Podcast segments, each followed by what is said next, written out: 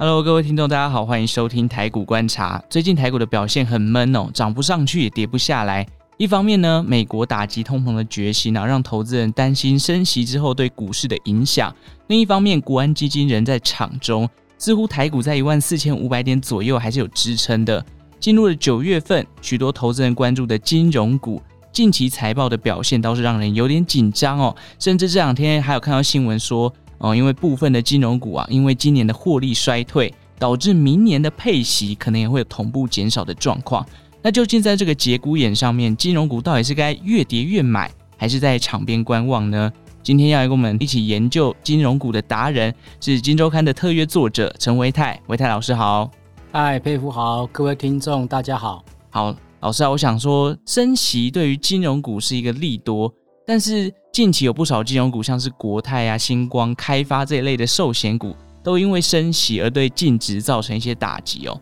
那金融股不是因为升息应该是利多吗？为什么股价反而不涨，而且还跌了呢？嗯，好的，呃，这个问题问得非常好哈，因为呃，其实啊，这一次的这个国内呃这些所谓的寿险公司，他们的一个净值啊。受到大幅度的滑落，他们最主要是因为这个 IFRS 九号公报的一个规定有关。怎么说呢？因为其实在过去 IFRS 财报里面呢，大家对于就是金融资产的一个评价，从原本的用成本做认列，改为用市价做认列。那么用市价做认列呢，又会依照不同的会计科目，而对包括像是损益表当中的损益。或者是资产负债表当中的一个净值，嗯，哦，去做一个调整。那在这个升息的一个情况之下，我们知道债券的价格会往下做一个走低，嗯，那么所以呢，很多的这些保险公司，他们手中握有大笔的一个债券，而债券的价格出现损失的时候，就会直接反映到我们刚刚所说的它资产负债表上面的一个净值。是，那所以在这样的情况之下，就会变成说这些的一个啊、呃、保险公司，他们的净值受到大幅度的一个下滑，那就会出现大家所看到的，就是呃账面上面他们净值出现大幅度缩水的情况。但是呢，我必须要跟大家做提醒。这个完完全全就是属于 IFRS 财报他们的一个认列的一个规定，因为它是属于 market to market，也就是说，它随着市价去做一个规定。嗯，换句话说，如果接下来我们的债券价格又出现了谷底翻扬，那么这一些呃手中握有大量债券的一个保险公司，他们的一个金融资产的一个价值。又会跟着往上出现反弹。哦，那么也会间接的影响到这些所谓保险公司他们的一个公司的一个净值，是，所以我觉得这完完全全都是属于就是财报上面数字的一个调整。那投资朋友应该真正关心的就是这些保险公司他们实际上面的一个获利数字是不是有出现大幅度的衰退？如果说没有出现大幅度的衰退，那么只是因为 IFRS 财报认列的一个规定跟以往不同的话，那我倒认为说这一波的拉回，有些的一个保险公司反而可以去留意它低档布局的买点。嗯，所以其实比较算是财报上面的认列，而不是实质上造成的影响就对了。对，它实质上面并没有造成亏损。哦，就是它还没有把可能债券卖掉或者是结算，所以其实对于公司的资产上面还没有明确的影响到。呃，是的，因为在这些保险公司，他们手中持有债券，基本上呢都是持有至到期，嗯，也就是说，他们就是每年去收这个公债的利息，息对，嗯、没错，债息。所以呢，它是以这个债息收入为主要的一个考量，他们并不会呃去做一个出脱的一个动作，所以理论上呢，它并不会因为债券价格的波动而有所谓的一个造成损失。刚刚就是有提到说净值减损这件事情，因为其实近期不少这个金控它的净值都在这一波遭到腰斩嘛。譬如说像呃几天前的国泰的法说会，它每股的净值就从原本的六十一点五降至二十六点四哦，真的是腰斩哦。那老师这对于这个存股族而言，现在这样的反应，股价也跟着下跌，是不是一个低阶的好时机呢？对。国泰金的一个净值哦，从六十一点五元降到二十六点四元，这不仅是腰斩，嗯，这个是跌幅超过百分之五十啊。对，呃，但是回到我们刚刚的问题啊，纯股族是不是可以这个时候去做一个考虑？关于这件事情，应该回到我们纯股族的初衷啊，嗯，的初心到底是什么？哦，我们的初心是希望这家公司能够有稳定的一个配息，对吧？是。好。那如果说按照过往这个国泰金它的一个配息的比例，去年来看，大概配息比例是百分之三十。那我观察到，法人预估呢，今年国泰金的 EPS 大概在五块半到六块钱之间。换句话说，今年假设一样用百分之三十的比例去算的话，那么很可能呢，国泰金它配发的一个股息大概就是一点八元到两块钱之间。那如果说以近期我观察到的，呃，国泰金的一个这个股价以四十四块钱来看，呃，大概就是四个 percent 左右的一个股息值利率。嗯，那这四个 percent 的股息值利率到底够不够高？那么就就要看各位听众朋友在这个选择上面到底有没有符合你的这个存股的一个条件。嗯。我觉得还可以再补充一点，就是因为刚刚老师有讲到，现在目前债券的殖利率一直在飙升，导致债券的价格下降嘛。那未来真的如果债券的价格也谷底翻扬，反而股价可能也会一波带动。那不仅赚到股息，可能你连价差都有机会可以吃到哦。那目前看到金控股在寿险股的表现，比如说国泰呀、富邦，他们的股价都很疲软，但反倒是银行股，例如永丰金，他们的股价反而呈现两样情哦。那手头上如果有一笔资金的投资人，这时候，老师您会建议说，趁势买进银行股呢，还是要逢低承接这个寿险股呢？嗯，好的，呃，这个其实可以是听众朋友，呃，第一个资金的一个多寡，还有就是这个承担风险的一个能力来去做一个搭配。如果说单单纯纯就是呃想要领股息的话，嗯，我个人认为，呃，银行股目前来讲应该是可以优先做考虑。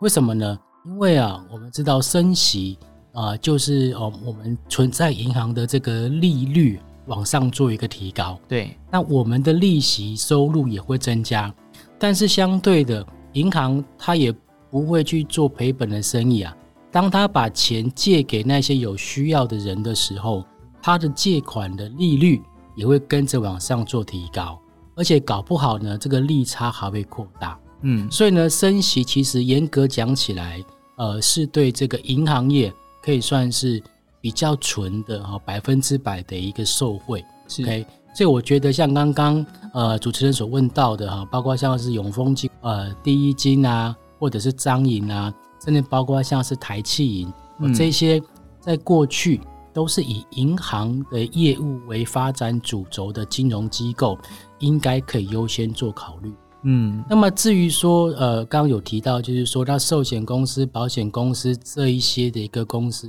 可不可以逢低去做布局跟承接？我刚刚有提到，这个完全就是看，呃，投资朋友他的资金的一个比重，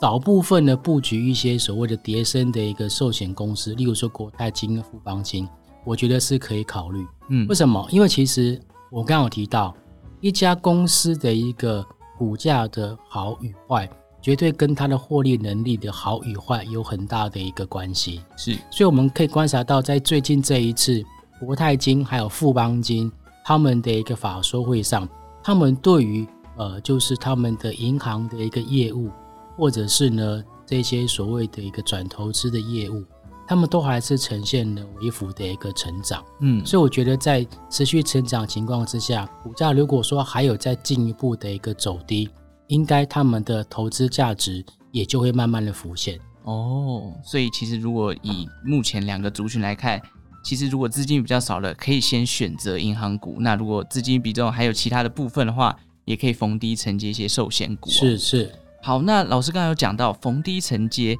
那怎么样可以判断一个低点？我也想问一下老师哦，就是纯股族如果真的想要买一些便宜的金融股啊，或者就像老师讲的逢低承接寿险股的话，有没有什么样的指标可以提供给我们的听众朋友做一个参考呢？嗯，好，呃，其实啊，金融股啊，相对于其他的产业，他们是相对的比较不同的。为什么呢？嗯、因为